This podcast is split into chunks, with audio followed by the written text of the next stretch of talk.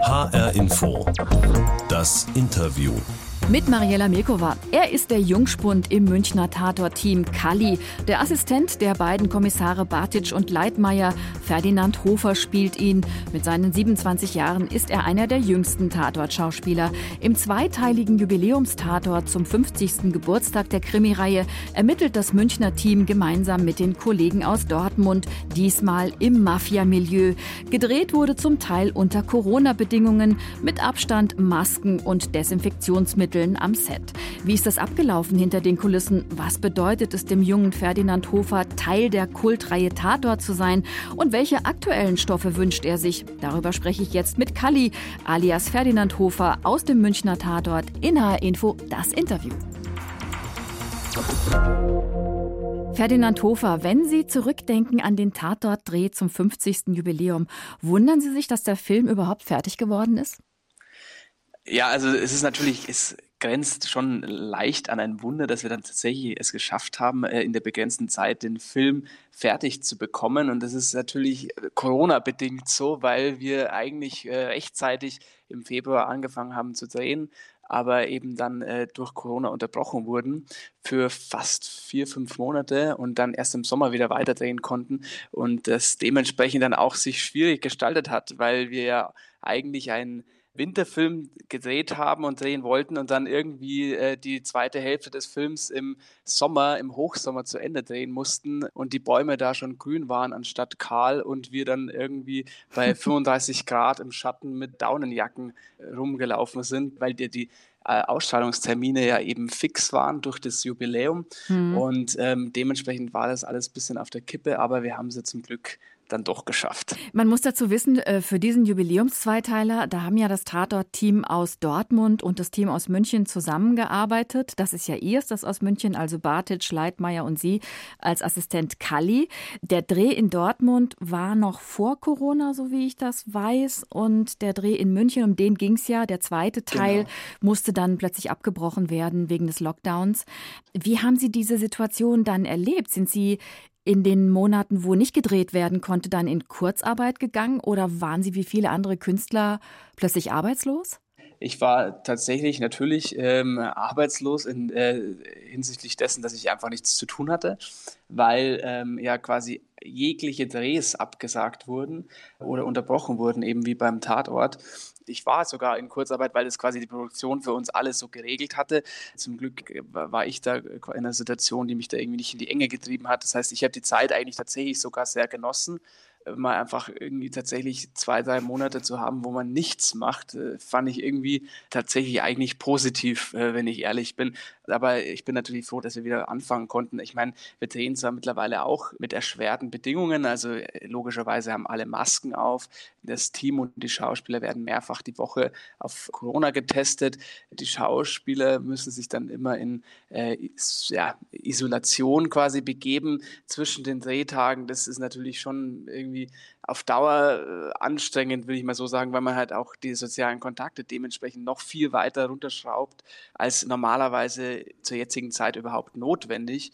Dementsprechend sehe ich halt auch äh, meine Freunde zurzeit relativ selten. Das äh, ist tatsächlich was, was anstrengend ist. Ansonsten kann ich da auf die tatsächlich die zwei oder drei Lockdown-Monate, ich weiß gar nicht mehr, wie viel es genau waren, nur eigentlich nur positiv zurückblicken, wenn ich ehrlich bin, weil es echt eine angenehme Zeit war, mal ohne, ohne dem ganzen Trubel, der normal im Alltag herrscht. Mhm.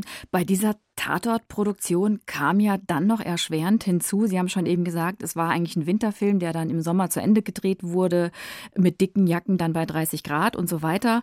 Es war auch eine internationale Produktion mit Schauspielern zum Teil aus Italien, weil es um eine Mafia-Geschichte aus genau. Kalabrien ging. Das hat das Ganze ja noch mal einen Ticken schwieriger gemacht, oder?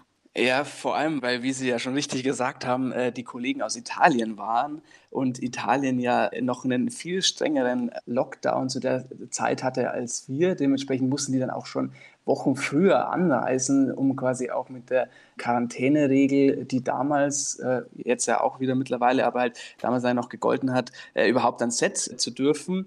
Aber nichtsdestotrotz, also ich fand den, den Dreh mit den italienischen Kollegen fand ich sehr bereichernd, weil ich äh, in dem Umfang ähm, noch nie mit äh, tatsächlich internationalen Kollegen gedreht habe. Dementsprechend fand ich das auch sehr toll. Ja. Ich habe mir den Jubiläumstatort schon anschauen dürfen und finde das total interessant. Diesen Tatort sieht man diese Corona-Bedingungen überhaupt nicht an. Also da umarmen sich Menschen, küssen sich sogar im Film, geben sich zur Begrüßung die Hand und so weiter. Also mussten Sie da im Schichtbetrieb irgendwie arbeiten, dass äh, bestimmte Paare dann immer irgendwie zusammen waren? Ja, also das ist tatsächlich mittlerweile schon fast Alltag, dass quasi am Set Schichtbetrieb herrscht. Das heißt, dass äh, nicht mehr alle Teams gleichzeitig am äh, Set, am Motiv arbeiten können. Und dementsprechend ist da auch äh, das anstrengender geworden.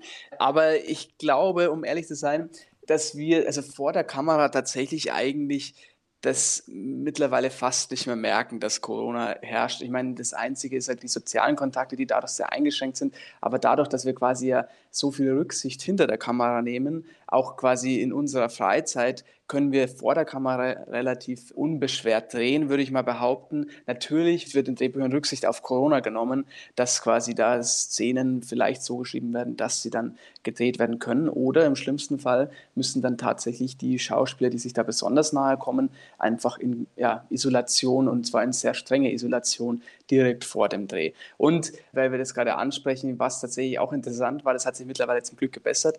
Als wir angefangen haben, nach dem Lockdown zu drehen wieder, war mehr oder weniger schon fast eine hysterische Stimmung meiner Meinung nach am Set. Also es wurde Warum? immer jegliche, ja, es wurde jegliche Requisite, die irgendwie übergeben wurde, desinfiziert und man hatte damals, glaube ich, noch nicht, also ich meine damals, das war jetzt vor ein paar Monaten, äh, noch nicht so wirklich Erfahrungswerte, wie ansteckend Corona tatsächlich ist und vor allem wie man, also die, die, die Ansteckungswege. Und deswegen wurde quasi alles, was irgendjemand irgendwie äh, in der Hand hatte, desinfiziert. Und das hat enorm viel Zeit geraubt. Und es war auch dann im Nachhinein nicht mehr notwendig, wenn man es aus der heutigen Perspektive betrachtet, weil jetzt wird es nicht mehr gemacht. Und ich bin ehrlich gesagt auch tatsächlich froh drum, dass wir äh, nicht äh, permanent irgendwie anfangen, wieder Requisiten zu desinfizieren, weil das tatsächlich dann schon irgendwie auch viele Nerven und viel Zeit gefressen hat. Ferdinand Hofer, der Assistent Kalli aus dem Münchner Tatort in H-Info das Interview. In dem Jubiläumstatort mit dem Titel In der Familie geht es um die Machenschaften der Mafia da dient eine Pizzeria in Dortmund als Umschlagplatz für Drogen. Es geht auch um Geldwäsche, als die Familie des Pizzabäckers einem Mafiakiller Unterschlupf bieten soll, der in München einen Mord begangen hat, eskaliert die Situation. Mehr will ich gar nicht verraten, um den Film nicht zu spoilern. Wenn Sie als Schauspieler ähm, ein Drehbuch mit so einem Stoff kriegen, Mafia, organisierte Kriminalität, sind Sie dann jemand, der sich intensiv damit beschäftigt, in das Thema so richtig eintaucht?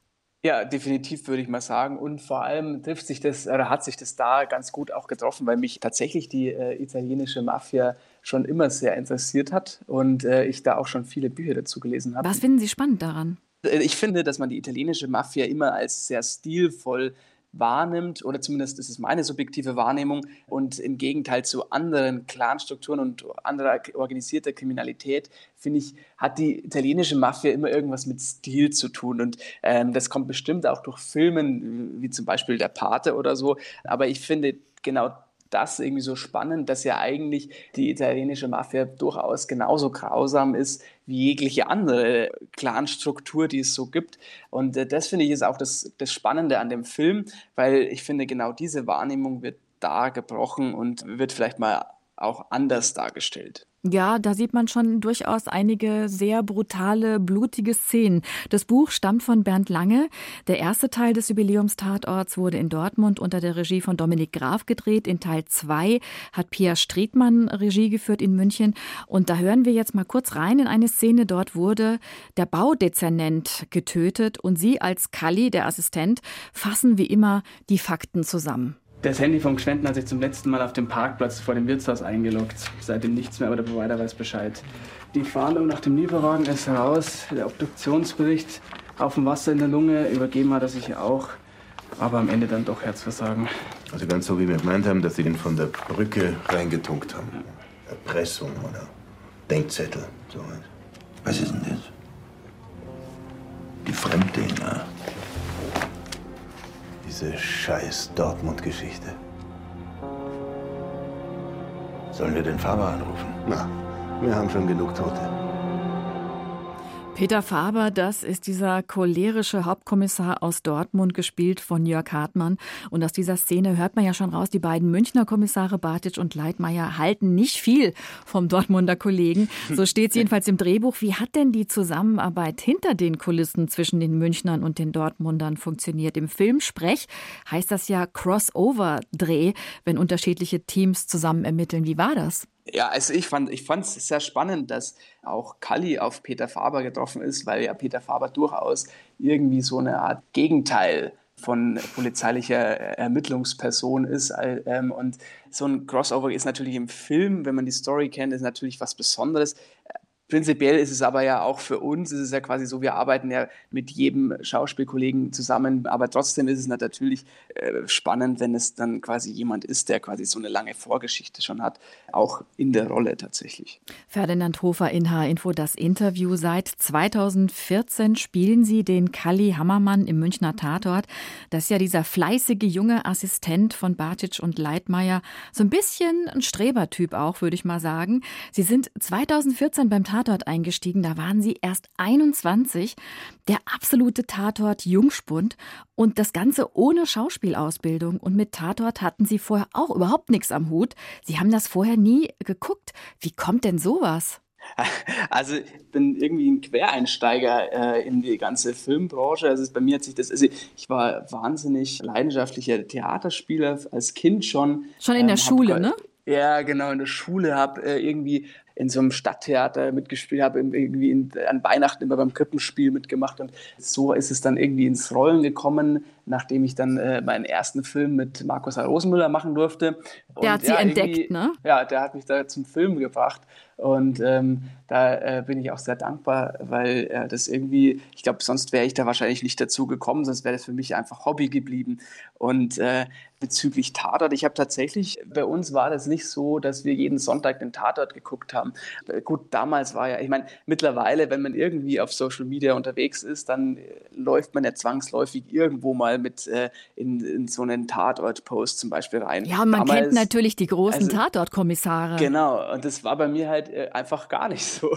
Ich kannte das einfach nicht. Ich hatte bestimmt schon den einen oder anderen Tatort gesehen, aber für mich war das totales Neuland. Und als ich dann äh, mit der Nachricht, dass ich da eine Einladung zu einem Casting für eine Rolle im Tatort bekommen habe, äh, mit der Nachricht bin ich dann in meine WG gekommen und habe das so erzählt, beiläufig. Und dann meinte mein Mitbewohner, was für den Tatort? Und ich habe dann irgendwie erst dann begriffen, dass es ja äh, vielleicht doch eine größere Nummer ist. Ja. Man kennt sie aber auch noch vor dem Tatort aus einigen Kino- und Fernsehproduktionen. Vor allem haben sie regelmäßig in den Eberhofer Heimatkriminalkomödien nach dem Roman von Rita Falk mitgewirkt. Dampfnudelblues, Winterkartoffelknödel, Sauerkrautkoma, Leberkäsjunkie und so weiter. Da haben sie den Metzgerssohn Max Simmer gespielt. Sie sind im oberbayerischen Miesbach aufgewachsen, auf dem Dorf, 400 Seelengemeinde, glaube ich. Mhm. War Schauspielerei immer Ihr Traumberuf? Ich glaube, ich hatte da damals tatsächlich nicht äh, Schauspielerei als Beruf auf dem Schirm. Ich wollte eigentlich immer, also als ich ganz klein war, natürlich Feuerwehrmann werden, dann wollte ich lange Zeit Arzt werden. Also die, die Option, Schauspieler zu werden, war für mich eigentlich nie wirklich zur Debatte gestanden, weil es für mich einfach eher so eine Berufung ist und was, was man halt wird, ohne aktiv zu sagen, hey, ich werde jetzt Schauspieler. Und ähm, so hat sich ja das dann auch ja lustigerweise bei mir entwickelt. Das heißt, äh, ich bin da eigentlich auch ganz froh drum, weil ich weiß nicht, was passiert wäre, wenn ich irgendwie mal mit 17 gesagt äh, hätte, so, ich werde jetzt hauptberuflich Schauspieler, dann weiß ich nicht, ob ich dann an derselben Position wäre, wie ich jetzt bin. Der Witz ist ja, Sie haben neben dieser Schauspielerei, die erst so ein bisschen hobbymäßig angefangen hat, ein komplettes BWL-Studium durchgezogen und abgeschlossen. Sie sind Wirtschaftsingenieur, obwohl Sie ja, was den Tatort angeht, ja da schon gut im Geschäft waren. Wollten Sie sich nicht so aufs Filmgeschäft verlassen? Sind Sie einer, der lieber auf Nummer sicher geht? Ich hatte halt mein Studium begonnen und danach, also während, ich glaube, es war sogar im ersten Semester, wenn ich mich nicht recht erinnere, oder im zweiten, äh, wo dann das ganze Thema Tatort quasi äh, auf einmal präsent geworden ist. Und ich bin dann definitiv jemand, der Sachen, die er anfängt, zu Ende macht. Und deswegen stand auch für mich damals nie zur Debatte, das Studium jetzt hinzuwerfen, sondern ich finde es tatsächlich auch gar nicht so blöd aus heutiger Sicht, weil jetzt, wo es quasi nochmal viel äh, präsenter auch wird, wird Corona, dass man quasi einfach wirklich nochmal eine einen Joker in der Hinterhand hat, falls es hart auf hart kommt. Das gibt mir zumindest auch ein Stück Sicherheit und vielleicht deswegen auch Gelassenheit mhm. um, und äh, kann den, den, den Beruf deswegen vielleicht auch bisschen entspannter ausüben. Ich höre da aber auch raus, Sie sind dann ein Stück weit schon auch wie die Filmfigur Kali, also immer voll fleißig, voll eifrig, immer voll dabei. Sie mussten anfangs allerdings so einiges an Kritik einstecken. Es gab im Netz einige böse Kommentare, als sie neu auftauchten im Tatort. Da hatten sie gleich erstmal das Image weg vom Milchbubi. Und äh, Zuschauer haben geschrieben zum Beispiel, seit wann gibt es denn Schülerpraktikanten bei der Polizei? Wie haben Sie das weggesteckt? naja, sagen wir mal so, es kommt ja nicht von irgendwoher. Ist ja auch heute noch so. Ich meine, äh, ich erinnere mich noch gut an die Zeiten, an denen ich, zu denen ich noch irgendwie nach einem Ausweis gefragt wurde, wenn ich irgendwo rein wollte oder irgendwie Alkohol gekauft habe, weil ich einfach generell natürlich jung aussehe und ich schätze, das war das, worauf die äh, Aussagen äh, hinaus wollten, dass ich halt einfach sehr jung äh, da irgendwie gewirkt habe. Ich habe das, ähm, ich meine, ich habe das natürlich wahrgenommen. Ich äh, war damals ehrlich gesagt noch nicht so auf, ähm, auf äh, Social Media unterwegs, dass man, dass ich das quasi direkt ähm, mitbekommen hätte. Ich habe das natürlich äh, gelesen und wahrgenommen. Ich, ich, ich meine, das ist ja Kritik an der Rolle. Ich finde, solange es Kritik an der Rolle ist, ähm, ist es immer in Ordnung. So, äh, sobald es persönliche Kritik wird oder die, die, die Person dahinter angreift, finde ich es schwierig. Ich meine, ich habe es mit dem Schmunzeln wahrgenommen und ich bin froh, dass wir äh, darüber mittlerweile hinweg sind. Der Tatort-Schauspieler Ferdinand Hofer ist heute zu Gast in H-Info das Interview, bekannt als Assistent Kalli aus dem Münchner Tatort. Herr Hofer, zu dieser Sendung gehört immer auch unsere Interviewbox. Die steht hier neben mir. Da tun wir jedes Mal was rein für unsere Gäste. Etwas, was mit ihnen zu tun hat. Ich mache jetzt einfach mal auf und Sie hören sich das mal an, mhm. okay? Gut. Ja. Er hat ja keine Autogrammkarten mehr, weil er ja schon alle losgeworden ist. Bei mir sind noch welche da. Das glaube ich nicht. Ich weiß es nicht. Miro streut ja breiter. Er ist ja in vielen Formaten flächendeckend tätig. Und äh, allein daher könnte die Fanbasis schon größer sein. Wir wissen nicht, ich glaube, wir ja. haben ähnliche Fans. Äh, ich weiß es nicht. Wir zählen auch nicht, wer jetzt da mehr Autogrammkarten versenden muss. Die beiden kennen Sie ganz gut, ne? Ja, kommt mir bekannt vor, die Stimme. Was haben Sie gerade gedacht, als Sie das gehört haben? Naja, ich finde es witzig, weil es genau das ist, was die beiden verbindet und es ist auch irgendwie so eine Art, also die Art des Humores ist genau das, was auch irgendwie mich beschreibt und ich glaube, das ist auch äh, der Grund, warum wir zu dritt ganz gut äh, miteinander können und warum wir vielleicht auch ganz gut funktionieren, so als, als äh, Schauspieler in unseren Rollen. Und ich denke, das ist genau das, was also das Münchner Team irgendwie ausmacht. Aber da muss ich jetzt nochmal genauer nachfragen. Ähm, das war ein kurzer Ausschnitt aus einem Interview mit den beiden, das ich vor ein paar Jahren gemacht habe, Miroslav Nemitz und Udo Wachtfeitel. Da habe ich sie zu ihrem 25-jährigen Tatort-Dienstjubiläum getroffen, das war 2016. Und da wollten sie nicht so richtig raus mit der Sprache, wer von den beiden mehr Fans hat und mehr Post bekommt und mehr Autogrammkartenanfragen bekommt. Wie ist es denn wirklich? Sie wissen das doch sicher, oder? Ähm, äh, also wir haben uns jetzt äh, noch nie über den, den, den Stand ähm, an Autogrammkarten ausgetauscht, aber ist natürlich ein Thema, das ich durchaus jetzt mal aufkommen lassen werde. Ich würde mal behaupten, dass beide sehr bekannt sind und dass man sie, glaube ich, tatsächlich irgendwie als Einheit wahrnimmt. Und deswegen weiß ich nicht, ob der ein oder der andere bekannter ist. Die beiden sind ja schon wie so eine Art altes, eingespieltes Ehepaar, aber beide auch auf ihre Art so ein bisschen eitel und jeder kämpft auch für seine Rolle. Also das haben sie mir jedenfalls so erzählt. Das Wer ist denn die größere Diva am Set? äh, ja, gute Frage. Ich würde sagen, wir haben äh, Zwei, nee, Spaß. Ähm, also was ich bestätigen kann, dass es definitiv immer ein Thema ist, wer welche Einstellungen bekommt. Und ich äh, habe mich mittlerweile da immer als Streitschlichter dazwischen äh, gestellt und biete mich dann immer als Option an, wenn sich keiner einigt. Und es stehe da quasi als dritte Diva bereit, wenn es darum geht, wer mehr Einstellungen bekommen soll. Wer von Aber, den beiden ähm, vergisst öfter seinen Text? Boah, die sind ja schon ein bisschen älter. Die, die, nee, aber da sind sie viel zu professionell. Also ich glaube, da bin also ich glaube, ich vergesse viel öfter meinen Text als, als die beiden zusammen. Wow, hätte also ich nicht wirklich gedacht. so. Also da sind die wirklich, also das kommt ganz, ganz selten vor. Weil, aber da sind sie aber auch schon viel zu eingespielt und professionell. Ich, ja, und viel zu jung für Demenz. Welcher von den beiden ist denn fitter und kann schneller rennen, wenn er einen Täter verfolgen muss? Ich würde sagen, der Miro ist definitiv derjenige, der. Äh, Endlich äh, mal eine klare mehr, Ansage. Ja, der, der, mehr Workouts macht und ähm, der da, da wahrscheinlich auch schärfer drauf ist, ähm, irgendwie äh, jemanden hinterher zu hechten. Udo schätze ich da eher so ein oder auch dann halt dementsprechend in der Rolle Leitmeier. Er ist eher derjenige, der dann den Täter oder den Verfolgten durch irgendwelche Tricks aufhalten will. Wer erzählt die schlechtesten Witze von den beiden beim Dreh? Das kann ich leider auch wieder nicht beantworten, weil die beide gleich die gleichen Witze erzählen. Und das stimmt tatsächlich. Also das Witze der Seit Jahren die gleichen Witze. Ist, ist, ähm, ist äh, aufeinander abgestimmt. Ja? Da gibt es quasi keine, die äh, der eine oder andere noch nicht erzählt hat. Wie ist das bei Ihnen? Gibt es etwas, was Sie bislang genervt hat an Ihrer Rolle als Tatort-Assi? Also genervt ist jetzt vielleicht äh, Jammern auf hohem Niveau. Ich meine, ich finde für meine Rolle immer spannend, wenn wir quasi den Horizont erweitern von Kali. Und äh, wenn es darum geht, was mich nervt, dann würde ich mal sagen, ich finde es nicht sehr spannend, wenn man quasi Kali immer wieder in der gleichen Situation erzählt. Und da zählt zum Beispiel das Aufzählen von Fakten äh, dazu oder das Aufzählen von Ergebnissen aus Untersuchungen, dann ist das sind das definitiv Szenen, die ähm, ich gerne anders gestalten äh, wollen würde. Aber ich muss auch sagen, dass wir da tatsächlich auch immer relativ guter Verlass auf, die, auf unsere Drehbuchautoren ist, die sich dann quasi da immer irgendwas einfallen lassen und äh, spätestens lassen wir uns da am Set immer irgendwas einfallen, damit es quasi nicht immer die gleiche Leier ist. Es sollte halt nicht langweilig werden. Und das ist das Einzige, wo ich denke, da, dass quasi sowas immer bei Kali hängen bleibt. Da wäre es mal cool, wenn man da quasi auch jemanden anderes findet. Aber wir haben im Moment da, glaube ich, immer eine gute Lösung gefunden. Ferdinand Hofer, jetzt feiert der Tatort ja seinen 50. Geburtstag. Auch nach 50 Jahren ist der Tatort noch immer Kult bei vielen, gilt als eines der letzten Lagerfeuer der Nation, wie viele immer so schön sagen.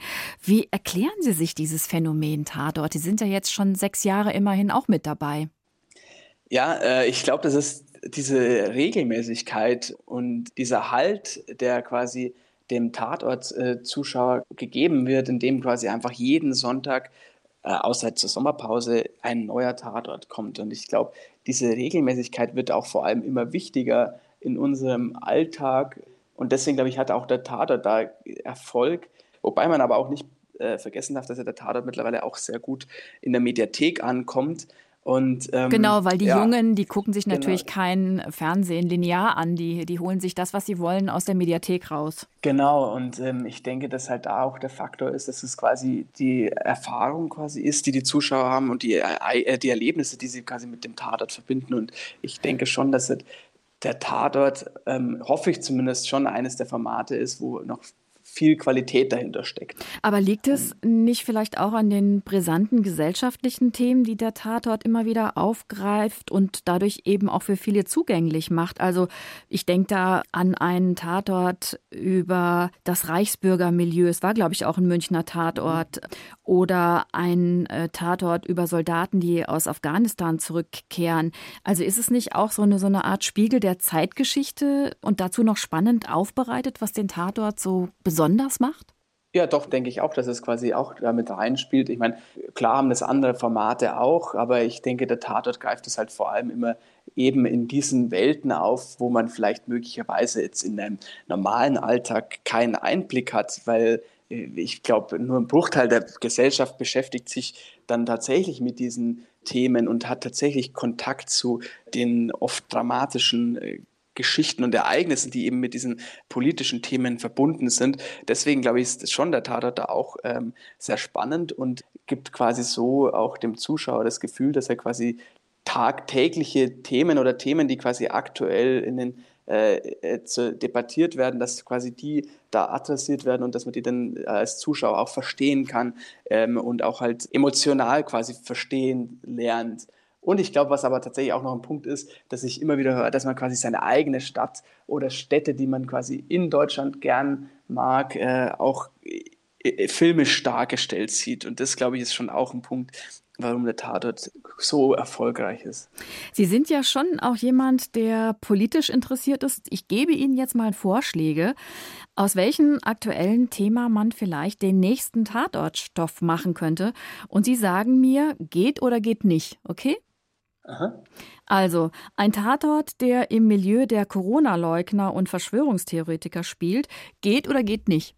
Ja, voll. Also ich meine, das ist natürlich, äh, aktueller geht es ja nicht. Und das äh, ist ja auch vielleicht damals, wie Sie vorhin gerade schon äh, richtig erwähnt haben, der Reichsbürger Tatort, der aus München damals kam, äh, äh, ist, eine Fortgeschichte könnte man da entwickeln, denke ich mir.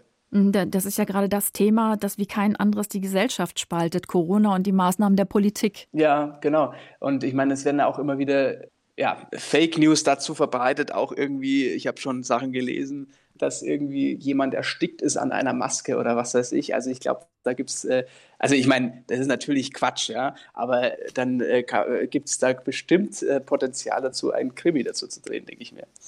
Mein nächster Vorschlag, ein Tatort über Antisemitismus in unserer Gesellschaft. Geht oder geht nicht?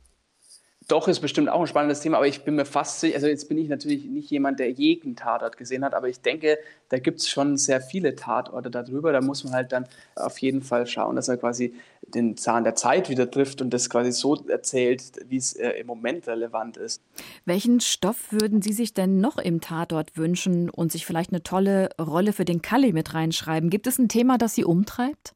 Also ich, ich dachte, dass es in diesen drei Vorschlägen, die Sie gerade genannt äh, haben, äh, auch das Thema irgendwie Erderwärmung oder, äh, so mit rein. Ein Klimathriller. Klimathriller, ja, das finde ich spannend. Ähm, und äh, ich habe jetzt ehrlich gesagt natürlich überhaupt keine Idee, wie man das umsetzen kann, aber äh, es gibt ja da genügend äh, Forscher oder Wissenschaftler, die möglicherweise in der Kritik stehen und irgendwas äh, aufdecken oder eben vertuschen könnten. Und da eine Geschichte darum zu spinnen, fände ich äh, definitiv spannend. Und ähm, also ich würde dem Kali mal wünschen, dass er eine, eine, eine ernsthafte Action-Szene hätte. Das hätte ich auch äh, tatsächlich persönliches Interesse daran, dass Kali sowas mal hat. Action-Szene mit, mit Stunt und Schießen oder ähm, dass Kali halt den größten Klimaskandal Deutschlands aufdeckt? Naja, sagen wir mal so, Kali würde so oder so wahrscheinlich den, den Skandal aufdecken, aber die Herangehensweise mit tatsächlich Stunt-Szenen oder sowas fände ich tatsächlich immer spannend. Wow, da sind wir gespannt, was die Zukunft bringt. Dankeschön, Ferdinand Hofer. Sehr gern, ich sage vielen Dank. Er spielt im Münchner Tatort den jungen Assistenten Kali Hammermann und das nächste Mal sehen kann man ihn im Jubiläumszweiteiler, den das Münchner Team zusammen mit dem Tatort-Team aus Dortmund gedreht hat. Teil 1 gibt es an diesem Sonntag, den zweiten Teil am 6. Dezember 20.15 Uhr dann wie immer im ersten. Das war HR Info das Interview. Den Podcast dieser Sendung gibt es auf hrinforadio.de und in der ARD Audiothek. Am besten Sie abonnieren uns gleich, dann verpassen Sie auch nichts. Mein Name ist Mariella Milkova.